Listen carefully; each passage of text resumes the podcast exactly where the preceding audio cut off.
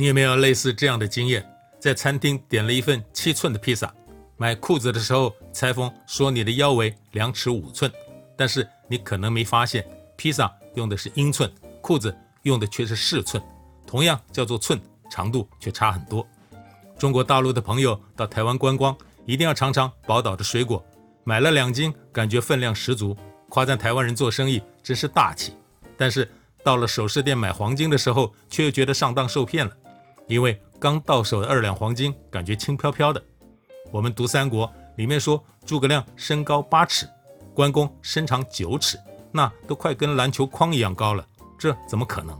原来这都是度量衡的差异，诞生自不同时空、不同文明的尺寸斤两的差异。你好，欢迎您来到听说你很棒，我是智慧的有声书。今天我们就为您整理这些差异，一起来认识古今中外。常见度量衡的奇妙起源与有趣演变。先说长度，《史记》里面说孔子身高九尺六寸，用今天的尺来算，超过三公尺，太夸张了。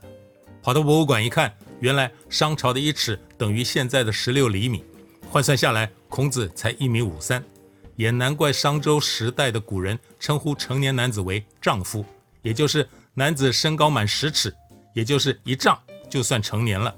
原来所谓的大丈夫的标准就是身高超过一米六，这就合理多了。至于《三国志》说诸葛亮身高八尺，再把公元前三百四十四年商鞅打造的标准量器秦国商鞅同方生拿出来一看，秦朝一尺的标准长度已经从十六厘米增加到了二十三厘米，这个尺度标准一直沿用到三国时期也没有变化，因此诸葛亮的真实身高应该是一米八五。也算是正常的身高了。长度随着时代在增长，成年男子的身高却没有从一米六长到二米三，因此“丈夫”两个字渐渐的就跟长度无关了，变成了形容已婚男女的丈夫与妻子。于是出现了夫妻的说法，而成年男子的称呼就从丈夫变成了七尺之躯，换算下来正好还是一米六。原来不论古今中外，世界各地。都有各自的尺，那么多却又长短不一的尺，到底都是从哪里来的呢？答案竟然全都是从人体来的。孔子家语这本书说“不手之尺”，意思就是把手展开就知道一尺有多长。原来“尺”这个字就是拇指和中指尽量展开，其他三只手指收起来的象形字。从拇指指尖到中指尖的距离就是一尺的长度。现在用尺量一下，还是十六厘米到二十三厘米之间，依然吻合刚才说的商朝跟秦朝的尺的长度。但是有个问题，男人的手大，女人的手小，尺如果是以男人的手做标准，那女人做同样的动作应该叫什么呢？它也有一个特别的名称，叫做指。西汉跟东汉之间有一个短命皇帝王莽，他规定女性的指等于男人的尺。打八折，于是，一指就等于零点八尺，也就是八寸。后来出现了一个成语，叫做“近在咫尺”，意思就是相隔在八寸到一尺之间，形容距离特别的近。古埃及也有自己的尺，他们是将中指指尖到胳膊肘弯的地方定为一尺，就是现在伸出上臂跟别人比中指挑衅的模样。因此，古埃及的一尺可以有五十厘米。比商朝的尺长得多。古希腊当然也有尺，不过他们不用手。古希腊是以脚掌的长度来做标准，后来延续到罗马。公元一世纪，罗马的士兵远征，把英格兰打下来，成为罗马的一个行省。罗马的尺当然就传到英国去了。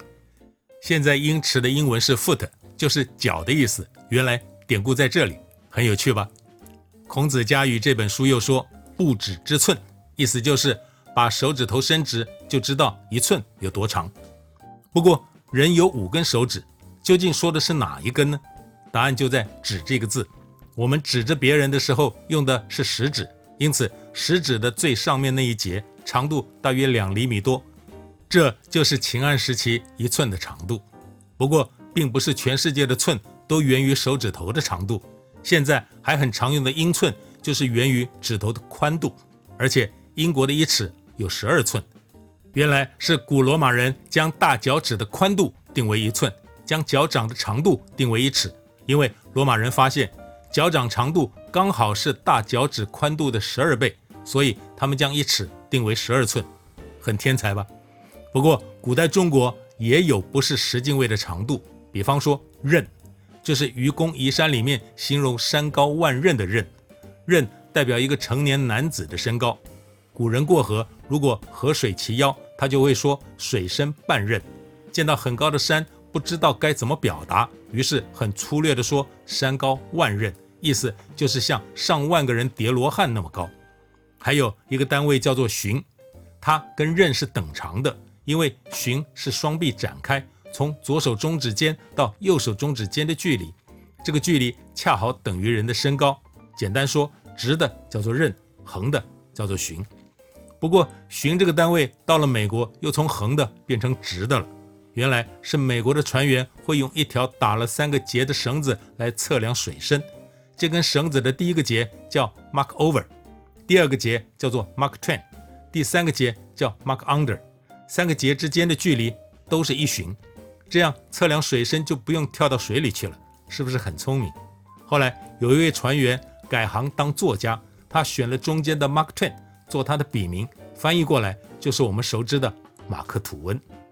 但是这些尺寸都有一个问题，就是他们的基础不是手就是脚，再不然就是身高，误差还是很大。于是刚才说到的短命皇帝王莽又跑出来了。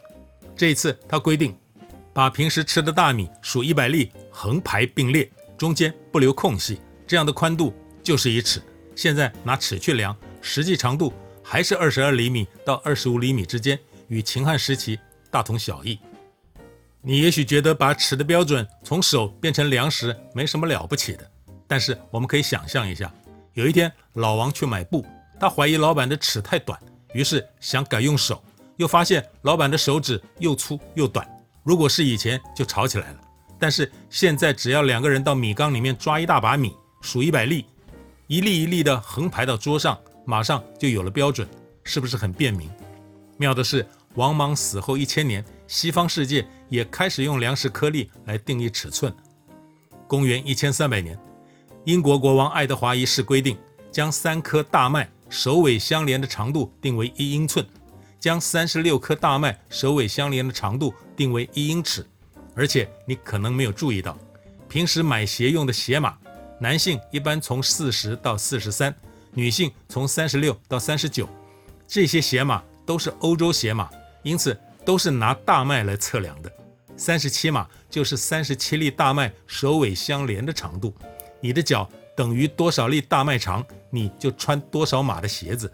这就是英国国王用大麦规定英寸和英尺所形成的传统，延续了几百年，一直到今天都还在影响全世界。不过，所有的标准。到了中国都是可以微调的。秦汉时代原本一尺在二十三厘米上下，到了南北朝时期一尺暴增到三十厘米，隋唐时代一尺维持在三十厘米上下，两宋时期一尺小涨到三十一厘米，到了元朝一尺又暴增到三十五厘米，明清时期一尺又缩水到了三十二厘米，民国时期再次改革度量衡。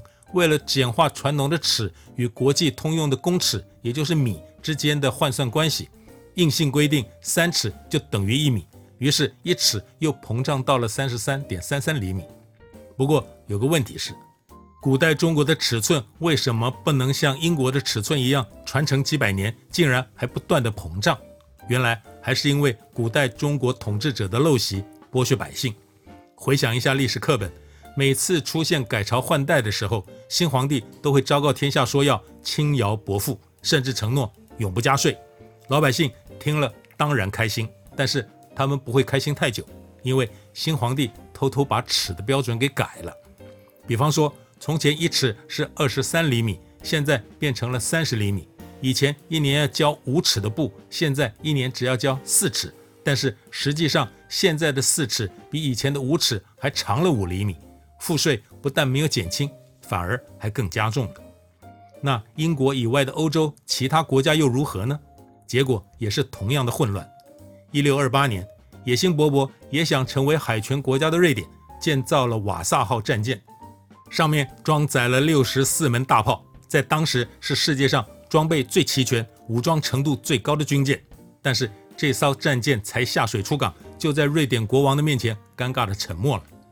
一直到三百年后的一九六一年，瑞典人打捞出这艘战舰后，才发现，当初负责打造左舷的瑞典船工用的是瑞典尺，负责建造右舷的荷兰船工用的是阿姆斯特丹尺，两者尺寸差很多，使得左右两舷不对称，重心不稳，再加上海风一吹，船就摇摇晃晃地躺下，然后沉没了。尺跟寸是世界各国长久以来的长度标准，但是我们念书的时候接触的都是公制，例如俗称米的公尺。那么这个米又是从哪里来的呢？原来要从法国大革命说起。一七八九年，法国爆发革命，推翻了君主专制，同时也推翻了传统的度量衡制度。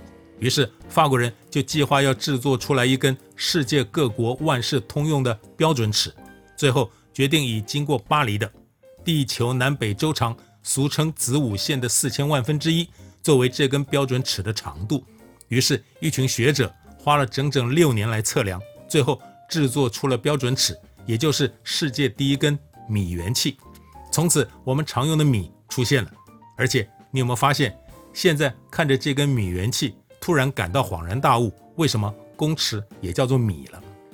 不过，你有没有注意到，米？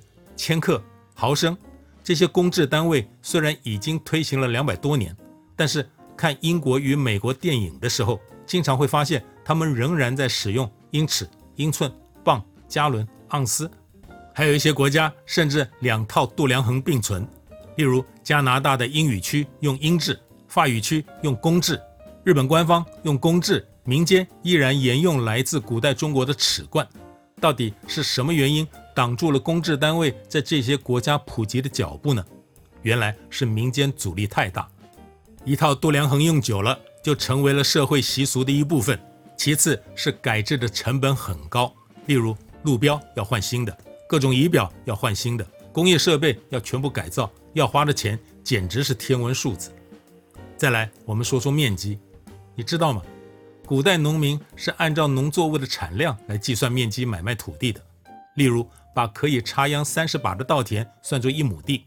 到现在，欧美国家都还在使用的面积单位英亩，它本意是指一个成年男子与一头牛一天之内可以耕作的农地大小。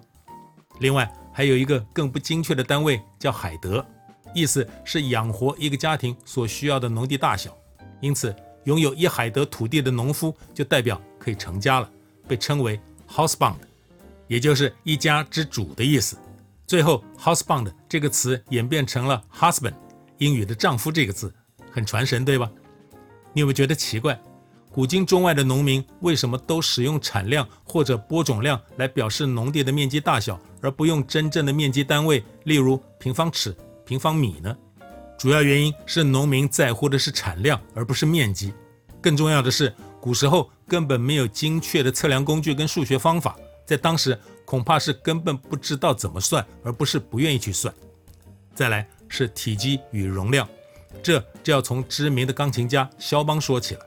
肖邦的祖先曾经在法国卖过红酒，古代法国一瓶红酒的容量叫做一肖邦，于是大家就把这个卖红酒的人叫做肖邦，最后干脆就成为了他的姓氏。英国的体积容量就复杂多了。常用的有杯、品托、垮托、加仑，而且他们的基础都是一口，先喝一口水再吐出来，这个量就是一口；十六口就是一杯，三十二口是一品托，六十四口一垮托，两百五十六口是一加仑。有没有觉得很恶心？没错，英国女王伊丽莎白一世也觉得很恶心，于是她下令废除这个恶心传统。她规定以后一杯等于八盎司，以此类推。那什么是盎司呢？一盎司等于三百六十颗大麦加起来的重量。大麦是当时欧洲最常见的谷物。当老百姓在重量上有分歧的时候，随便抓一把大麦，找一架天平，立刻就能解决冲突，简直是王莽在世，对吧？容量在古代中国就简单多了。秦代的商鞅铸造了一件量器，作为一升的标准容量，叫做秦国商鞅同方升。不过那个时候的一升只有两百毫升，后来也是为了剥削百姓一直膨胀，到了隋唐竟然暴增到六百毫升。还好，从此就固定了下来。唐朝以后的一生始终维持在六百毫升。说到度量衡，绝对要提到天平。在所有测量工具里面，天平可能是出现最早的，而且最有趣的天平出现在古希腊，因为地中海的沿岸有一种角豆，它的种子很细小，重量很稳定。古希腊的珠宝商就用它配合天平给钻石称重，几粒种子就等于几克拉。你一定没想到吧？原来克拉这个称钻石专用的重量单位，它的本意竟然是角豆这个植物。中国的天平出现在春秋战国时期，而且还不得不提到一个成语“半斤八两”。半斤是八两，那一斤自然是十六两。传统的一斤为什么是十六两呢？原来都是天平说了算。因为天平的砝码都是成倍数关系的，所以会出现一两、二两、四两、八两、十六两这些砝码。古人将八两的砝码定为半斤，将十六两的砝码定为一斤，于是出现了半斤八两这样的说法。到了一九二八年，当时的国民政府为了让传统的斤两与公制的千克接轨，规定一市斤等于五百公克，但保留了一市斤等于十六两的换算。后来国民政府跑到台湾，因此台湾的一斤还是十六两。但是大陆后来为了换算上的方便，将一斤定为十两。不过麻烦的是，台湾不但保留了一斤十六两的传统，而且沿用明清时期一斤等于六百公克的旧制度，并没有使用国民政府一市斤等于五百公克的新规定。因此出现了一种诡异的混乱：大陆的一斤是五百克，台湾却有六百克。大陆的一两有五十克，台湾却只有三十七点五克，所以大陆朋友来台湾买一斤水果会觉得分量十足，但是买一两黄金却觉得被骗了。不过台湾还不算最混乱，到了香港、澳门更头疼，因为当初满清政府的进出口价差设计，再加上后来被割让出去，于是出现了司马斤、司马两这种规格，而且还会随着物品的属性变换标准。比方说，值钱的东西一司马金就等于五百九十八公克，而不值钱的东西就会变成六百零四公克。不要说我们搞不清楚，真正的港澳居民恐怕也迷迷糊糊。古老的尺度来源于身体或是农作物，非常直观，一目了然。随便找一个中国古代的文盲或是古罗马的士兵，问他们一尺有多长，他们也知道把手把脚伸出来。但是现在。如果拿同样的问题去问一个从小在城市里长大的孩子，如果周围没有尺、没有电子产品的话，他们很有可能会不知所措。更别说他们虽然面包从小吃到大，但很可能根本没见过麦子，更不会知道原来一盎司就是三百六十粒麦子的重量。也许再过个几十年，我们现在常用的测量工具都会消失，将来都要到博物馆才能再见到它们了。以上就是今天为大家准备的故事。原来度量衡就在你身边。我是智慧的有声书，今天的分享希望你会喜欢。听说你很棒，是一个有趣、有料、有意义的有声杂志。欢迎你加入我们，一起用声音分享你自己的心得、发现与故事。下期我们听你说。